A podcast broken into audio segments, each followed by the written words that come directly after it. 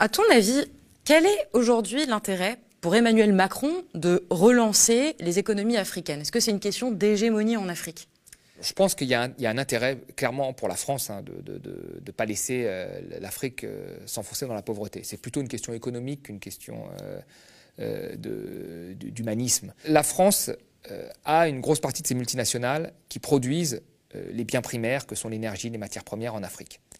Donc il faut absolument que ces multinationales françaises elles ne sont pas que françaises, mais il y a une grosse partie où elles sont françaises, et une stabilité pour pouvoir travailler. Si demain, vous avez une instabilité politique, due aux famines notamment, bah, ces entreprises ne peuvent plus travailler. Donc il faut assurer une stabilité, euh, on va dire, politique et économique à l'Afrique en l'aidant pour permettre à ces entreprises de pouvoir extraire euh, des matières premières et les matières minières euh, du sol africain. Parce que ces entreprises sont françaises. Et puis l'autre chose, c'est que la balance commerciale euh, de la France est excédentaire envers l'Afrique. C'est-à-dire que nous exportons beaucoup de biens vers l'Afrique. Donc si l'Afrique n'a pas les moyens de nous les acheter, il y a moins d'exportation pour nos entreprises. Et s'il y a moins d'exportation, bah, il y a moins de, bénéfices. Donc le but en fait du maintien de, l'Afrique dans une condition, on va dire, intermédiaire, c'est-à-dire qu'elle puisse acheter nos biens et qu'on puisse extraire euh, ces matières premières, eh ben, c'est la nécessité pour que notre économie fonctionne bien. Et c'est le but du sommet, là, en fait. Donc on va injecter quelques liquidités pour qu'elle aille un peu mieux, et pour qu'on puisse toujours commercer dans les deux sens avec elle. Mais aucunement, ce sommet n'a pour but de sortir euh, l'Afrique euh, de, la pauvreté et de la mettre sur la voie du développement, parce que ni nos entreprises qui sont sur place, ni nos entreprises qui sont en France et qui exportent vers l'Afrique n'ont intérêt, in fine, à ce que l'Afrique s'en sorte mieux.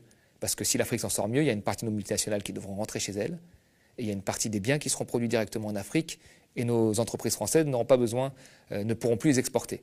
Donc le, but est toujours de maintenir l'Afrique dans une position plutôt intermédiaire, suffisante, qu'elle ne tombe pas dans le chaos, mais qu'elle ne se développe pas non plus. Et c'est un peu l'objet de ce sommet où on annule un petit peu de dette, où on donne un petit peu d'argent par-ci par-là, sans que ce soit un grand virage économique pour l'Afrique. Est-ce qu'aujourd'hui, l'Afrique, elle a besoin d'une intervention de l'Occident sur son économie? Qu'est-ce qui l'empêche, euh, en gros, de s'en sortir seule? Alors, Déjà, ce qu'il faut globalement se développer euh, quand on est un pays pauvre, dans une économie euh, déjà, dans, une économie mondiale où il y a déjà des pays développés, c'est très difficile. Surtout dans une économie mondiale où on prône euh, à l'Organisation mondiale du commerce le libre-échange. C'est-à-dire qu'on ne peut pas vous apprendre à fabriquer des voitures si vous avez juste acheté des voitures à l'étranger. On ne peut pas vous, vous apprendre à, fabriquer, je sais pas moi, un bien produit fini quand, quand il peut être produit ailleurs. Et donc ça, ça met en fait tous ces pays dans une trappe à sous-développement. Ça, c'est une réalité. Donc c'est très difficile pour ces pays de se développer. Mais nous avons vu quand même ces derniers temps un certain nombre euh, de pays qui étaient très pauvres, qui ont réussi à prendre la voie euh, de l'émergence. Et, et elle s'est toujours fait en ayant une politique plus agressive que celle qui est faite en Afrique. Le Vietnam, par exemple, avait une politique, euh, quand c'était un pays pauvre, très agressive. Enfin, les investissements directs étrangers ne venaient pas s'installer comme ça au Vietnam. Il y avait du pétrole au Vietnam, ça a mis un temps fou de négocier l'extraction de ce pétrole parce qu'il fallait reverser une partie à la région, mais aussi une partie au nord, et, ainsi de suite. Et là, en Afrique, euh, nous avons les contrats de partage de production qui sont les plus défavorables au pays. Donc il y a un problème quand même d'agressivité des dirigeants africains dans la négociation de l'extraction de euh, minière. Et puis après, il y a toute la question du financement et des plans d'ajustement structurel du FMI dont on va parler, qu'ont subi l'Afrique? L'Afrique a été un véritable laboratoire des politiques d'ajustement structurel euh, du FMI avec des conséquences très négatives euh, sur la lutte contre la pauvreté. Alors justement, en parlant du FMI, un membre de la diplomatie française a déclaré que, a priori, le FMI pourrait débloquer 34 milliards de dollars en droits de tirage spéciaux. Alors déjà, qu'est-ce que c'est exactement euh, que les droits de tirage spéciaux et est-ce que ça annonce un plan de relance sur le continent africain? Alors les, droits de tirage spéciaux, c'est une monnaie du FMI qu'on met à disposition des pays voilà, pour leur balance des paiements, alors soit pour stabiliser euh, leur monnaie, hein, leur politique monétaire parfois, soit pour acheter euh, des, importations. Mais il ne faut pas penser que c'est de l'argent qui est donné gratuitement. Le FMI ne donne jamais de l'argent gratuitement. Il faut l'avoir en tête. Le, FMI a des objectifs politiques euh, qui est de libéraliser l'économie. Donc cet argent est donné, mais souvent il est donné en échange de réformes à effectuer. Et les réformes, on les connaît. Ce sont des réformes, privatisation, etc. Euh, et quand je disais que l'Afrique était le laboratoire des politiques libérales du FMI, il faut, bien comprendre que euh, je crois qu'il n'y a jamais eu autant de pays qui ont subi les politiques d'ajustement structurel du FMI que nous avons découvert en Europe avec la Grèce notamment dont nous connaissons aujourd'hui les, effets pour les Grecs. Les pays africains ont subi massivement ce type de politique. Et quand on regarde les résultats de ces politiques, on nous dit tout le temps oui, mais euh, ça n'a pas marché en Afrique pour des raisons autres que économiques. On nous dit c'est le climat, on nous dit c'est les guerres euh, ethniques, on nous raconte plein de choses sur l'Afrique, mais on ne nous raconte jamais que ces politiques n'ont pas marché parce que c'est des politiques qui ne fonctionnent pas. Euh, vous regardez en fait en Afrique, il y a eu des privatisations, le service public a reculé, les capitaux ont été libérés de, de tout mouvement, le marché du travail a été flexibilisé, enfin tout a été libéralisé. Et les pauvres sont devenus plus pauvres. Euh, l'Afrique, c'est le seul continent qui a vu sa pauvreté doubler ces 50 dernières années. Et c'est le continent qui a le plus appliqué les politiques d'ajustement structurel euh, du, FMI. Donc il y a vraiment une conséquence entre Donc quand le FMI prête de l'argent, il faut toujours se méfier. Et je veux dire aujourd'hui, sortir l'Afrique des, politiques imposées par les bailleurs de fonds, moi je pense que c'est déjà une première étape pour que l'Afrique se développe. Je, rappelle quand même quelques chiffres, c'est important.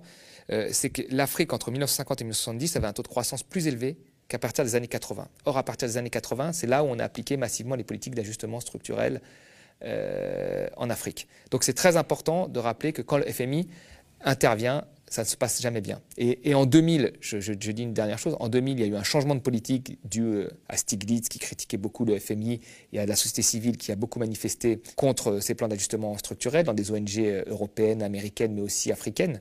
Et on est passé à des documents stratégiques de, pauvreté où c'était le pays qui devait rédiger contre-échange de fonds du FMI. Donc on est passé d'une situation où le FMI imposait à une situation où le FMI devenait un professeur et il notait les copies.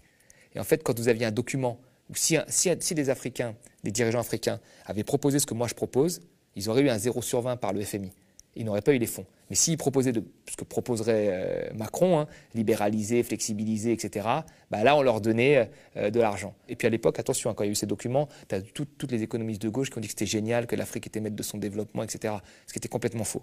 Mais chaque fois que le FMI donne de l'argent, il y a toujours un risque derrière parce qu'il y a des réformes qui sont imposées, jamais de l'argent gratuit. Et cet argent du FMI, il va passer par les pays africains, et c'est pour acheter des importations, il va finir dans les comptes des entreprises européennes. C'est tout. C'est un petit tour de passe-passe. Alors, je voulais aussi revenir sur une déclaration de Bruno Le Maire, dont on regarde un petit extrait tout de suite. Ce qui sauvera l'économie africaine, j'en suis convaincu, c'est l'entrepreneuriat africain, c'est les PME africaines, c'est l'esprit d'entreprise qui anime beaucoup de jeunes dans les États africains. Et moi, je, je, dois dire mon admiration pour tous ces jeunes entrepreneurs que je rencontre, toutes ces femmes entrepreneurs que je rencontre, parce qu'elles ont beaucoup de difficultés à lever les financements nécessaires. C'est cet esprit d'initiative et d'entreprise que nous voulons soutenir. Alors, pour Bruno Le Maire, les économies africaines sont un atout majeur et la jeunesse est habitée par l'envie d'entreprendre. Est-ce que le mythe de la Startup Nation, le mythe du business angel, est-ce que c'est vraiment ce qui euh, habite l'Afrique Et ces propos, euh, est-ce qu'ils illustrent une vraie réalité? Là, on est toujours dans le même mythe, hein, le mythe euh, de l'esprit d'entreprise. En fait, si les Africains réussissent pas, c'est parce qu'ils n'ont pas l'esprit d'entreprise. Alors que nous, on l'a beaucoup en France et en Europe. C'est un peu ça. Alors ça montre une vraie méconnaissance, moi je trouve, de, des, problèmes de l'Afrique et de l'Afrique en général. Euh, alors, il, a raison quand il dit qu'il y a beaucoup d'entrepreneurs en Afrique, mais il n'y a que ça. Tout le monde est entrepreneur de soi-même, c'est des entrepreneurs de survie. Vous avez des pays où 70% de la population vivent en auto-entrepreneur quasiment. C'est-à-dire que c'est des petits entrepreneurs de la vie quotidienne. Vous savez, quand vous avez des défaillances des institutions, des défaillances de marché, vous les comblez avec une forme d'entrepreneuriat privé de survie.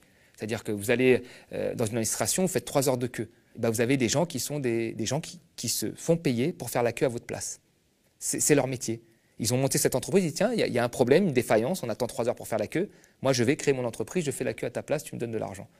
Donc tu fais la queue, l'autre il va au café, voilà. Euh, vous avez euh, des, gens qui sont en même temps fonctionnaires, mais comme l'État le, a, des, retards de paiement parfois, bah, ils montent leur petite entreprise pour faire du café en, devant le, le Enfin, tous, ce sont des auto-entrepreneurs. Vous avez tous les métiers possibles, inimaginables qui ont été inventés en Afrique. Donc les gens, ce sont des entrepreneurs nés, beaucoup plus qu'en France. Ça, il faut dire la vérité. Le Bénin, par exemple, 70%, ce sont des auto-entrepreneurs. En France, les auto-entrepreneurs, c'est 5-6% à peine. Je veux dire, 50% de la population française, elle bosse dans des grandes et, euh, entreprises intermédiaires de plus de 250 salariés. Donc l'Afrique, elle n'a pas besoin d'entrepreneurs. Elle en a déjà plein, plein.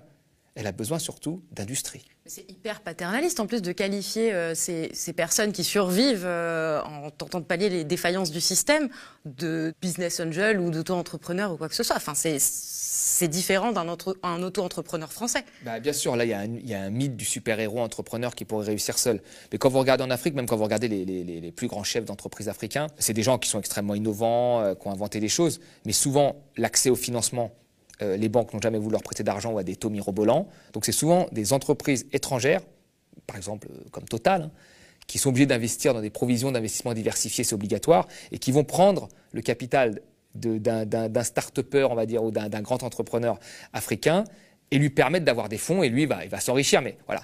Et vous avez après toute cette petite, euh, tout le reste de la population qui est un entrepreneuriat de survie. Mais aujourd'hui, ce qui manque à l'Afrique, quand on regarde, l'Afrique, la plupart des biens qu'elle produit et qu'elle exporte, ce sont des biens primaires, c'est-à-dire des matières premières, de l'énergie.